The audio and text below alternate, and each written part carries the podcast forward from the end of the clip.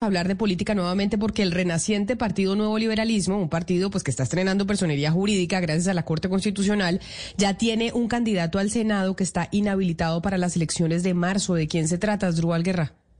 Pues se trata del aspirante al Senado Fabio Perdomo Almeida, quien de acuerdo con la Procuraduría estaría inhabilitado para participar en las próximas elecciones de marzo y de llegar a hacerlo se expondría a sanciones gravísimas que irían hasta la destitución e inhabilidad para el desempeño de funciones públicas. La lista de candidatos que tampoco podrían participar en las próximas elecciones la completan los candidatos al Senado Hans Alberto Posada por el Partido Conservador, José Manuel Bautista Cruz por el Partido Fuerza Ciudadana, la Fuerza del Cambio que lidera el gobernador del Magdalena Magdalena Carlos Caicedo, así como también los candidatos a la Cámara de Representantes por Guaviare Gabriel Alonso Gutiérrez y de las organizaciones afrodescendientes de Odolinda Ordóñez Erazo, Alex Rafael Payares y Carlos Alberto Angulo Góngora. Igualmente dice el documento de la Procuraduría que estarían inhabilitados los candidatos a la Cámara por Antioquia, Agustín Sierra Mansur, Jorge Arley Guisaos y Fuentes, por Córdoba, Juan David Fernández Meneses y Yesid Pereira Ovalle por el departamento del Meta.